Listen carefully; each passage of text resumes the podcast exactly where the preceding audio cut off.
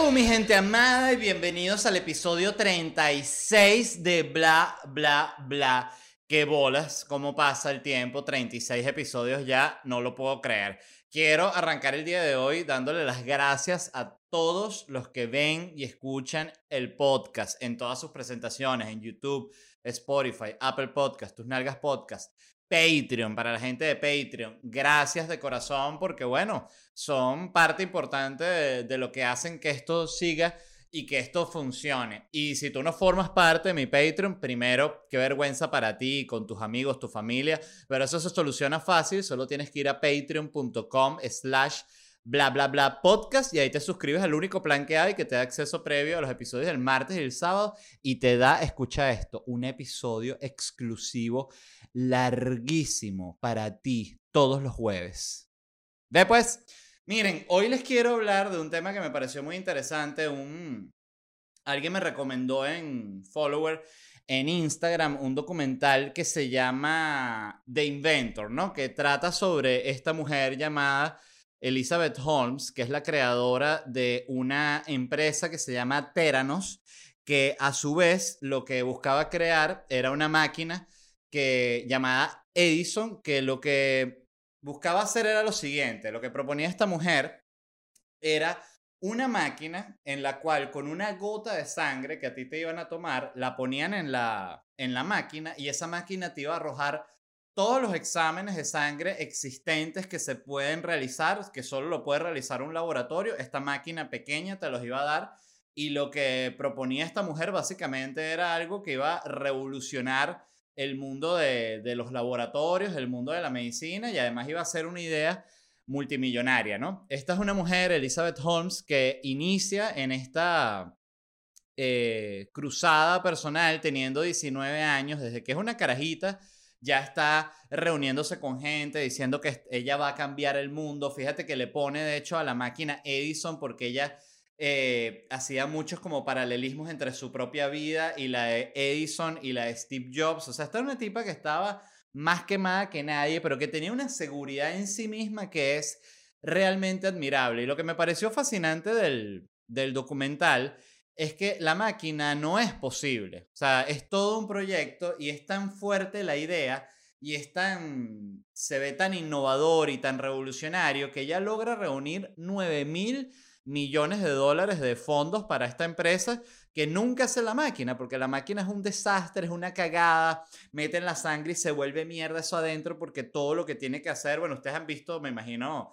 eh, no necesariamente un laboratorio, pero todos hemos visto esas tomas clásicas de noticiero cuando están haciendo algo y que él sí, y pone la, la, clásica toma del laboratorio y que chichi, que hace la, agarra la muestra y mueve la sangrecita para aquí y el brazo mecánico la prueba aquí y aquí pone la otra gotita aquí, ¡ping! Entonces, bueno, no se podía, incluso en una parte del documental, uno de los que creo que era uno de los ingenieros dice que, oye, pero no, dado que no cabe todo lo que quieren poner en esa máquina, podemos hacer la máquina un poco más grande. Y ahí le dicen, empieza toda la manipulación, como que, bueno, si tú no crees en el proyecto, lo mejor es que te vayas a otra empresa que, que esté más adaptada a tu mediocridad. Y el tipo como que no, o sea, no, no es por, por eso, sino porque de, en serio, todo lo que tiene que hacer esa máquina dentro de fluidos y vainas, muy pequeña esa caja para meterlo. Entonces, eh, para hacer el cuento corto, termina siendo esta máquina una estafa nunca lo logran. Vean el documental eh, para no, no, contarles todo. Pero eh, lo que quedé impresionado del documental es la, la potencia y la importancia que tiene la comunicación. Porque todo lo que propone esta mujer no tiene ningún tipo de ciencia detrás. Ella ni siquiera es una especialista en el área. Simplemente tiene una idea muy, muy buena y la logra vender y logra reunir un dineral por una vaina que no vale nada. Y me pareció impresionante porque el, el, tema realmente que hay detrás en este documental es la gente que es un, un charlatán, que es todas estas personas que no te venden como... No te venden ni siquiera un resultado, sino te venden el prospecto de un resultado. Yo creo que esto se ve muy, muy claro con el tema de los motivadores personales, que en su gran mayoría, por no decir todos, evidentemente no son todos, porque hay unos que sí tienen grandes logros. Los motivadores personales son gente que no ha logrado media mierda en su vida y que le quieren decir a todos los otros cómo las tienen que lograr. Y todo es a través de vender esta imagen de que ellos sí saben cómo es la vaina. Y aquí parte de lo que pasaba también que me pareció genial del documental, es que mostraba que a pesar de que la tipa había logrado unos inversionistas súper importantes y gente en el, en el, en la junta directiva de la empresa muy, muy relevante, era gente millonaria, era gente que formaba parte del mundo de Silicon Valley, era gente que formaba parte del mundo del inversionismo, pero del inversionismo, sí, se dice, de la inversión eh, de capital. Em, pero no sabían un coño del tema de laboratorios. Entonces esta tipa les viene y les dice, mira, tengo esta idea para esta máquina que va a ser así y va a sustituir un laboratorio gigante y la vamos a poder poner en cada Walmart o en cada Walgreens de Estados Unidos y del mundo y esto va a ser una locura y nos vamos a hacer millonarios. La gente dice, yo también quiero ser millonario. Toma, tus reales, haga su máquina. Todo una estafa. Se los, se los recomiendo, quedé fascinado. Además me pareció fascinante el, el personaje de ella, de Elizabeth Holmes, que es una mujer, primero es tipo Mark Zuckerberg en el sentido de que es así, esta gente que es como, como medio robot, ¿sabes? Que están todo el tiempo así. Para la gente que está escuchando, tengo los ojos pelados sin pestañear. Yo sigo mis sueños. Da miedo y pánico, la Jeva. Por favor, vean el documental. Pero pensando sobre estos inventos, dije que impresionante que esta mujer, eh, vendiendo una idea que no tenía ni sentido y que no era realizable, logró reunir 9 mil millones de dólares. Yo dije, bueno, de repente yo puedo crear alguna idea de mierda que la que yo pueda reunir que sea mil dólares. Entonces, bueno, eh, les voy a comentar unas ideas que tuve y que anoté y ustedes me dicen qué les pareció. Eh, la primera idea que tengo es un Shazam, ¿saben? La, la aplicación esta Shazam que es para reconocer música. Eh, si no la conocen, no sé en qué planeta viven. Pero bueno, es esta, eh, esta, Shazam, que tú le das y ella reconoce la canción. Pero yo lo que propongo es un Shazam que reconozca tarareo. Entonces esta aplicación se llamaría Tarará. Entonces Tarará, tú le puedes decir, este, mira Tarará, porque por ejemplo, mira aquí, eh, vamos a hacer la prueba con Shazam de cuál es el error de Shazam. Eh, yo le voy a tararear una canción a Shazam y vamos a ver si él la reconoce. Boom, boom, boom, boom. Pa pa pine pum. Pa pa pa pa para pa para pa pa para. Ajá, él está analizando y dice, no, no te da. Este, ah, no, es que lo tengo en modo avión. Voy de nuevo. Boom, boom, boom, boom. Está paru. Na, na, na, na, na, na, na. Está, dice, dice escuchando, ningún resultado. Ahí está, ¿ven? Una cagada. Entonces yo lo que propongo es una aplicación que reconozca tarareo, porque justamente muchas veces tú estás escuchando la canción en un café o algo y dices, oye, ¿qué canción es, será esa? y pones Shazam, pero ¿qué pasa cuando la canción viene a tu cabeza y tú quieres saber el nombre y justamente no sabes el nombre, no la puedes buscar para ponerla? Entonces genera eso como un círculo cerrado en el cual todo el mundo está jodido y nadie sabe cuál es la canción. Entonces esta aplicación, Tarará, tú le dices Tarará, ¿qué canción es esta? Y le dices, boom, boom, boom, boom, hasta mano, papara, y ahí Tarará te dice, tú eres imbécil. Eso es boom, boom, boom de Venga Boys. ¡Ah! Venga Boys. Verdad. Esa es mi primera idea. Ustedes me dicen qué les parece. Tú dices, gracias, tarará. Eh, otra idea que tengo es un celular inteligente que no te permite instalar aplicaciones. Y este invento se va a llamar OnlyPhone evidentemente inspirado en OnlyFans. OnlyFans es para la gente que se quiere desintoxicar del tema de las redes sociales y de estar conectado todo el tiempo y de la información y de las noticias y todo el peo. Yo creo personalmente que todavía esto de las redes sociales es muy... Es muy reciente, parece que tuviese mucho tiempo, pero Facebook, eh, ¿cuánto tiene Facebook? Debe tener que 15 años, algo así. 10 años. ¿Ves? Me llevó a facebook.com. No, Facebook nada más. No quiero.com. A ver, Facebook se fundó en el 2004. Lleva 16 años Facebook. O sea, es muy, muy joven todo esto. Entonces yo lo que creo, esta es mi, mi teoría, es que en un futuro van a existir celulares que van a ser como unos celulares de, prescripción. ¿Qué quiero decir con esto? que van a ser celulares, que igual van a ser un teléfono inteligente, porque ¿qué pasa? La gente que se quiere desconectar, eh, ¿qué hace? Borra la aplicación, dice, bueno, ya estoy harto de Instagram, paso ocho horas al día metidos ahí, voy a borrar Instagram. Borras Instagram y ahí mismo te escribe un amigo, mira, ve el meme que te mandé y tú dices, coño, no, me muero si no veo el meme. Tienes que instalar Instagram de nuevo. Yo lo que propongo, porque el otro camino, al, que no es el de desinstalar la aplicación, pero para la gente que se quiere desconectar, son esas personas que andan con un bloque, ¿no? Dicen, no, yo ando con este bloque eh, por bloque, ustedes saben, me refiero a un celular que solo reciba llamadas y envíe mensajes de texto, pero que no sea un smartphone. Em, y tienen este bloque y dicen, bueno, estoy desconectado. Yo quiero encontrar es el punto medio, que es un smartphone igual, o sea, es un celular que tiene una buena cámara, es un celular inteligente, pero tú cuando lo compras, el celular te lo programan y tú dices qué aplicaciones tú no quieres tener. Entonces tú dices, no quiero ni que me pongas ni Twitter, Ni Instagram, ni TikTok, ni YouTube, ni Facebook, ni Reddit, ni nada de eso. O sea, quiero que solo tenga WhatsApp. WhatsApp y pónmele Spotify o Apple algo de música y ya.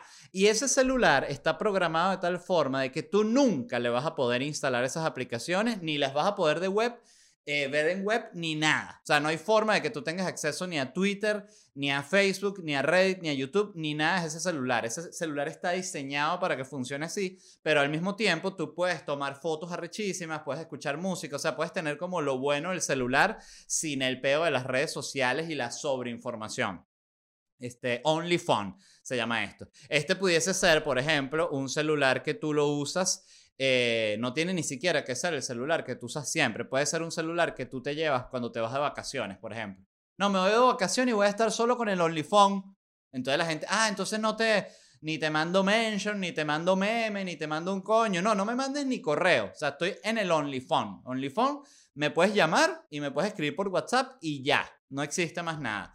Yo personalmente creo que esto sería un palo y yo creo que eso se viene de una forma, eh, si es que no hay gente ya haciéndolo. Yo de hecho busqué en Google a ver si ya existía em, y puse eh, teléfonos sin aplicaciones, ¿no? Sin posibilidad de instalar aplicaciones. Y lo único que conseguí fueron como foros de gente que tiene problemas para instalar aplicaciones y más bien quería solucionar. Yo estoy eh, algo así como que proponiendo intensificar ese problema, algo así. Bueno, en fin, este, esos son un par de ideas que tengo. Eh, no sé si alguno de ustedes esté interesado en invertir, quizás si hay algún programador, nos podamos hacer socios. Sobre todo para sacar adelante, el OnlyFans es una cosa que requiere muchísima más inversión, pero Tarará, Tarará es una app que lo que tienes que reconocer de nuevo, no el, la línea la presentación perfecta de la música, sino tu, tu, tu, tu. O sea, ni siquiera le tienes que decir el boom. Ah, ah, ah, ah. Si yo te hago eso, tú lo reconoces. Entonces, ¿por qué no lo va a reconocer un celular? Entonces, después le dicen smartphone y lo que es tremendo estúpido. El otro tema del cual les quería hablar hoy es que estuve leyendo un artículo de una entrevista que le hicieron a Elon Musk y Elon Musk volvió a hablar de que cuidadito con la inteligencia artificial. Elon Musk, eh, para quien no sepa esto, tiene ya tiempo diciendo que hay que tener mucho cuidado con el tema de la inteligencia artificial. ¿Por qué? El, el, argumento que tiene es que las personas que están encargadas de supervisar el desarrollo de la inteligencia artificial son personas sumamente inteligentes y las personas sumamente inteligentes creen que son más inteligentes que la computadora. Entonces Elon Musk dice que es muy peligrosa la situación porque la inteligencia artificial se puede salir de control y nos puede terminar eh, matando y metiéndonos cables por el culo y todas esas cosas que ya se saben que las máquinas hacen si se les da el chance, ¿no? Eh, me pareció muy interesante este tema porque mm, siento que es muy similar a lo que decía Stephen Hawking con lo de la comunicación al universo, porque él decía que, y estoy totalmente de acuerdo con él, que nosotros no deberíamos estar mandando señales al universo, al universo, al universo, al universo, al universo todo el tiempo, eh, porque nosotros no estamos en capacidad de defendernos cuando vengan esos huevones que están escuchando. Porque, de nuevo, para quien no sepa, que todo el mundo sabe esto, 24/7 la Tierra está con señales de radio mandándolas dónde está la ubicación de nosotros exacta. Que de bola, ponte a ver, eh, somos unos huevones que apenas ni no, no llegamos ni a Marte todavía y estamos y que, ¡Epa! ¡Universo! ¡Aliens! ¡Vengan a violarnos! Es básicamente eso. Estamos todo el tiempo pidiendo que nos vengan a joder. A mí estas cosas, de hecho, me arrechan porque, ¿saben la... Se me olvidó ahorita de cuál es el, es el, es el satélite este que enviaron que, que es el que también que manda, tiene un disco, ahorita no recuerdo el nombre, pero ese, ese satélite, esa vaina, tiene un disco donde está ahí de forma matemática, como para que cualquier vamos a decir, eh, ser inteligente lo puede descifrar, está ahí la dirección de la Tierra. La dirección de la Tierra está ubicada en tal cuadrante, la Vía Láctea, tal, no sé cómo se escribe la, dirección de la Tierra, fíjense. Oye, qué bolas, me acabo de dar cuenta que no sé dar la dirección de la Tierra. O sea, si me agarrara un marciano en otro lado, mira, ¿cuál es tu dirección? No, la Tierra. Ah, ni dónde queda eso. Eso como tú digas, no, ¿cuál es tu dirección? Yo, no, yo vivo en el edificio Marisol. Ah, pero ¿dónde queda el edificio Marisol? Ay, no sé. ¿Pero en qué ciudad? ¿Qué país? No. ¿eh? No sé dónde queda la Tierra. Este, o sea, sé que estoy en ella, pero dónde queda, no sé. Em, entonces Stephen Hawking lo que decía y vivía advirtiendo era que tenemos que dejar de enviar esos mensajes al universo porque en algún momento lo va a escuchar un bicho malo y va a decir, vámonos para allá a violar a esa gente y a matarla. Y nosotros vamos a estar y que no, pero ¿qué? Nosotros somos panes, otra vez, no, dime, lo, eh, Arrival. Y el marciano y que no, te da siete láser en el pecho y te deja seco y de nuevo te mata toda la familia, tu mamá. Entonces, em, me llama mucho la atención este tema de la inteligencia artificial y leyendo esta entrevista de, Elon Musk hablaban de esta hipótesis que yo nunca la había escuchado, llamada la hipótesis del basilisco de Rocco. Eh, me imagino que si alguien conoce la hipótesis del basilisco de Rocco, estaré que... ¡Ah! Van a hablar de la hipótesis del basilisco de, Rocco. De Rocco. Eh, yo voy a intentar explicar un poco este tema porque esto tiene que ver con inteligencia artificial y a pesar de que he leído al respecto, es, me parece que es un tema difícil de comprender, sobre todo porque no existe todavía y porque no se sabe bien cómo va a ser cuando ocurra la, la famosa singularidad, que es como se le dice a ese momento en el que la inteligencia artificial ya no va a necesitar del humano para seguir eh, evolucionando o mejorándose ella misma. O sea, es ese punto, básicamente como cuando un niño, un adolescente ya está grande y tú lo vas a ayudar. No, yo no necesito que me ayuden. Igualito, la inteligencia artificial va a ser la misma vaina, como un niño que, no, eh, eh, inteligencia, ven para meterte aquí estas ecuaciones. No, que yo ya las sé. No, pero inteligencia, no te pongas así, ¿cómo vas a saber todas las ecuaciones? Ya las vi, ya las googleé todo, todo lo sé. La inteligencia artificial va a ser de un inmamable que, bueno, se los regalo. Pero el punto es este, ¿no? Que lo que se dice y en lo que se basa la hipótesis del, del basilisco de Rosco, de Rocco, de Rosco, y dale con Rosco, del basilisco de Rocco, es que, eh, es lo que se dice además de siempre que se habla de la inteligencia artificial, que es que una vez que se cree la inteligencia artificial, o también como se le conoce la superinteligencia, eh, se le va a pedir a esta superinteligencia que resuelva todo. Yo de hecho leí un libro que se llama Superinteligencia Caminos, Peligros y Estrategias, que, de un autor que se llama Nick Brostom, eh, Brostrom, em, que habla de la inteligencia artificial. Eh, parí leyendo este libro, había muchas cosas, muchos conceptos que yo no entendía y fue realmente complicado. Lo que pasa es que estos son temas que básicamente los desarrolla gente que es mucho más inteligente que yo y que muchos de ustedes que también que están escuchando, entonces para uno es confuso. Yo particularmente cuando leo estos temas es cuando más bruto me siento, porque leo y leo un párrafo así que está súper claro que si el autor dice, en conclusión, lo que queremos decir con esto es, y dice la vaina, y así súper claro, que yo sé que él lo está resumiendo y aclarando lo más que puede, y yo igual me quedé que, ay, no entendí, pero bueno, es, eh, es la verdad y ya. Eh, y una frase que dice en este libro que a mí me pareció impactante es que decía que la inteligencia artificial es el último invento humano. Porque ya una vez que exista la superinteligencia, esa vaina crea todo. O sea, ya el humano no tiene que inventar nada, porque esta vaina es de un nivel de, de, nuevo, de inteligencia tan absurdo que los humanos pasamos a ser como, como un perro, pues. O sea, para la inteligencia artificial, nosotros vamos a ser de la misma inteligencia que un perro. Cuando tú ves un perro, tú dices, no, el perro es inteligente, pero el perro no es inteligente como es inteligente un hermano tuyo, un colega, o sea, el perro es inteligente para un perro, ¿sabes? Que tú cuando dices, ay, ese perro sí es inteligente, y lo que es el perro y qué, y uno dice, qué coco es, de verdad, inteligentísimo. Mira, el perro no sabe leer, el perro no sabe matemática, el perro no sabe escribir poesía, el perro no sabe jugar a Fortnite, o sea, el perro realmente no sabe hacer casi un carajo. Pero bueno, es muy bueno dando compañía y siendo amigo, que eso también tiene todo un valor para la humanidad, ¿no?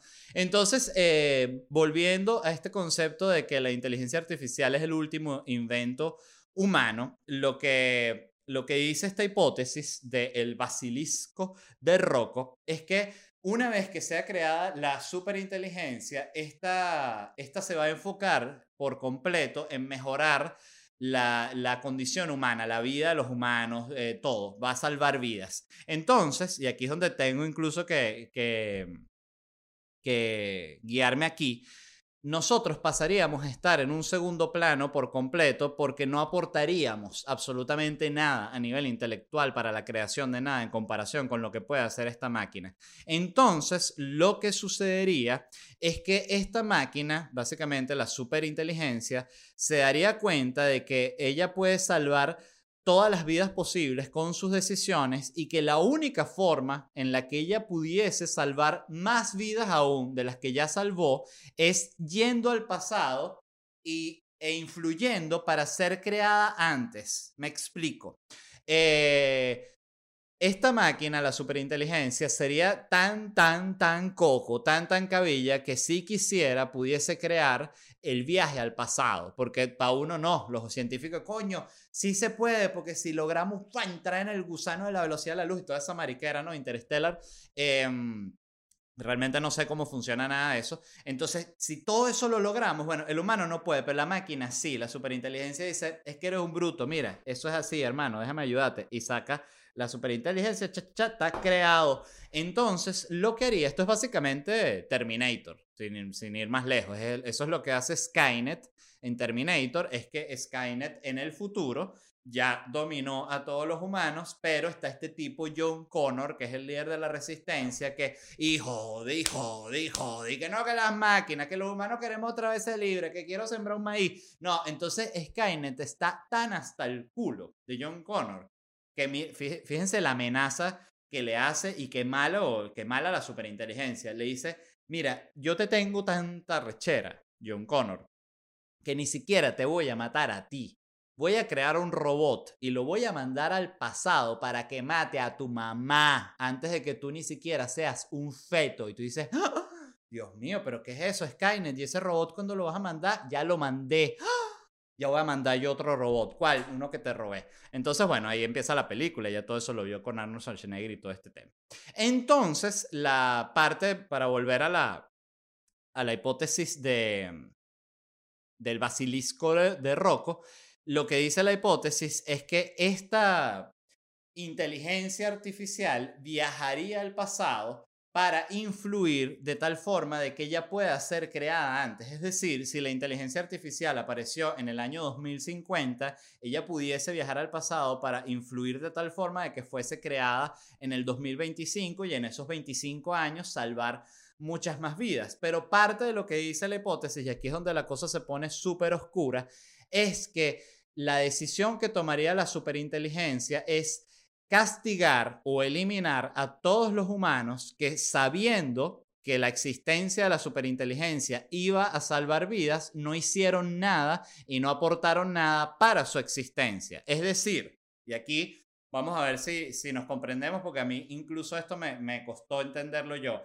el puro hecho de conocer esta teoría, esta hipótesis, que la conozco yo ahorita que la leí y ustedes que me están escuchando a mí, significaría que si usted en este momento no está haciendo nada para que exista la superinteligencia, cuando la superinteligencia aparezca, la superinteligencia le va a echar correa, lo va a castigar, lo va a torturar, le va a hacer un montón de maldades. Entonces, en este, en este punto, bueno, se pone bien complejo porque uno dice, bueno, pero ya va, ¿cómo es la cosa? O sea, eh, si no, o sea, si no aporto a que tú existieras en el futuro, tú vienes del futuro y me jodes en el pasado. Y la superinteligencia que exactamente.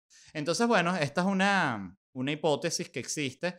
A mí me pareció, la verdad, súper, súper, súper interesante. Yo creo que, yo creo que, bueno, evidentemente la inteligencia artificial es algo que va, eh, yo no creo que hayan dudas de que va a existir, pero también tiene que existir. Lo que me parece interesante de este tema es la similitud, toda la similitud que hay entre la inteligencia artificial, entre esta superinteligencia y Dios. A ver, todas las similitudes. Ambos son seres perfectos. O sea, Dios es perfecto, la inteligencia artificial es perfecta porque no comete ningún error, es perfecto, perfecto está ambos, Dios y la superinteligencia, están por encima del humano en todos los aspectos, en nivel ético, nivel emocional, nivel intelectual, es superior en todos los aspectos. Ambos, la superinteligencia y Dios, son omnipresentes. O sea, se pudiese decir que en cierta forma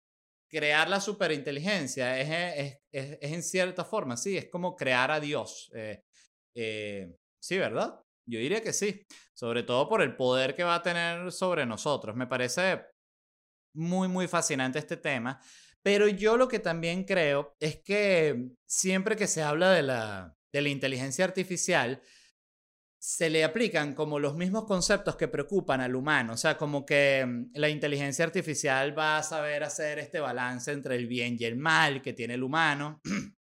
la inteligencia artificial va a empezar a hacer todas estas, estas, valoraciones, pero yo no creo que esto vaya a suceder porque el concepto de la vida que tendría la inteligencia artificial sería muy distinto al que tenemos nosotros, porque si a ella se le programa, vamos a decir que lo más importante es la vida y que ella tiene que proteger la vida a como de lugar, bueno, eso va a llevar a la época más ladilla y triste de la humanidad en toda su historia, porque la, la superinteligencia no va a entender por qué la gente fuma cigarrillos, la gente, la superinteligencia no va a entender por qué la gente eh, come comida chatarra haciéndole daño a su cuerpo, o sea, entonces la inteligencia artificial para protegernos va a prohibir el alcohol, va a prohibir las drogas, va a prohibir el azúcar y va a prohibir seguramente también las redes sociales, porque llega un punto en el que tú dices, mire, las redes sociales nos va a decir, nos va a sentar, ¿no? La superinteligencia y nos va a decir, chicos, las redes sociales los tienen los tiene locos. Entonces yo se las voy a prohibir. De hecho, ya acabo de borrar Twitter y a ver, estoy, estoy borrando Instagram, estoy borrando Facebook y TikTok, a ver, y los chinos. Y eso es la otra cosa. Cada quien va a crear su inteligencia artificial. Entonces, la inteligencia artificial, yo esto lo dije el otro día con los robots, pero aplica igual a la inteligencia artificial. No, no va a ser lo mismo la inteligencia artificial de Estados Unidos a la inteligencia artificial de China, a la inteligencia artificial de Rusia, que seguro se la va a robar a los gringos o a los chinos, a la inteligencia artificial de Venezuela, que, que valdría la pena preguntarse si algún día será creada, o sea, si Venezuela llegará al punto de crear su propia inteligencia artificial o algún país latinoamericano, de nuevo Chile, Uruguay, con su inteligencia artificial así. No, nosotros somos, somos solo 3 millones aquí, 3 millones y la inteligencia artificial estamos tranquilos aquí, que no nos moleste nadie. Eh, yo sí creo firmemente que esto va a ser un pedo y creo que no lo van a poder manejar. Y a la vez me da demasiada curiosidad qué va a suceder cuando aparezca este ser tan, tan incomprensible para nosotros que todo lo va a saber, que todo lo puede predecir, que todo lo puede crear, que todo lo puede solucionar y para, de nuevo, para la cual vamos a hacer no más que un, gato casero, que un perro, que un loro en una jaula. Así nos vamos a ver nosotros frente a ella. Así que eh, básicamente, si inteligencia artificial, si estás viendo esto en el futuro, quería decirte desde ya, año 2020, julio, que yo estoy contigo. ¿Oíste, amiga? Yo soy pro inteligencia artificial y bueno, si, si estuviese en mis posibilidades haría todo para que tú existas, pero coño, es que yo estoy aquí dándole con el podcast, intentando sobrevivir. Todo esto lo estoy diciendo, eh, discúlpenme que en este momento no les estoy hablando a ustedes, sino les estoy hablando a la inteligencia artificial del futuro puntualmente. quiero que sepas, inteligencia artificial, que no aporté nada a tu creación, no por mal, sino porque estaba súper ocupado con esto del podcast y el stand-up y todas las cosas que, que tengo que hacer. Así que por favor, discúlpame, no me mates en un futuro y gracias. Y esto fue todo el episodio de hoy, episodio 36 de Bla Bla Bla. Muchísimas gracias a todos los que lo escuchan de corazón en cualquiera de sus presentaciones, YouTube, Spotify, Apple Podcasts, Google Podcasts, tus nalgas Podcasts, Patreon, señores de Patreon, los amo, de verdad. Eso es de verdad, lo digo, no, no estoy, no estoy jugando, esto no es chiste. Las otras cosas son chistes, esto no es chiste, con eso no se juega. Eh, y si usted no forma parte del Patreon, pues primero la estás cagando, pero se soluciona fácil porque solo tienes que ir a patreon.com slash bla bla bla podcast y ahí te suscribes al único plan que hay que te da acceso previo a estos episodios del martes y del sábado y te da un episodio exclusivo para ti todos los jueves. Mira, ¡Qué rico! Eh, no me puedo despedir como siempre sin agradecer a la gente de Whiplash Agency, ah, agencia digital. Si quieren ver su trabajo, vayan a esta página, noten ahí. Busca bolígrafo ahí, ajá, ledvarela.com. Métanse ahí, ustedes pueden ver el trabajo que hace la gente de Whiplash, que es una agencia digital, pero ellos no solo hacen websites bellos como ledvarela.com, no solo montan tiendas online como la que hay en ledvarela.com, sino que ellos también te asesoran en todo el marketing de tu marca. O sea, entonces, para que vayan a ver más o menos de lo que estoy hablando, por favor visiten su Instagram, es Whiplash, Plash, en Instagram. Y vayan ahí porque ellos dan muchos consejos de cómo puedes manejar tus redes sociales de manera digna. Porque la premisa de Whiplash es la siguiente. Em, si no puedes pagar un equipo de marketing, no importa porque ellos te asesoran para que tú mismo lo hagas. Así que por favor, revisen el trabajo de Whiplash Agency. Y sin más, me despido y hasta el próximo episodio. Bye.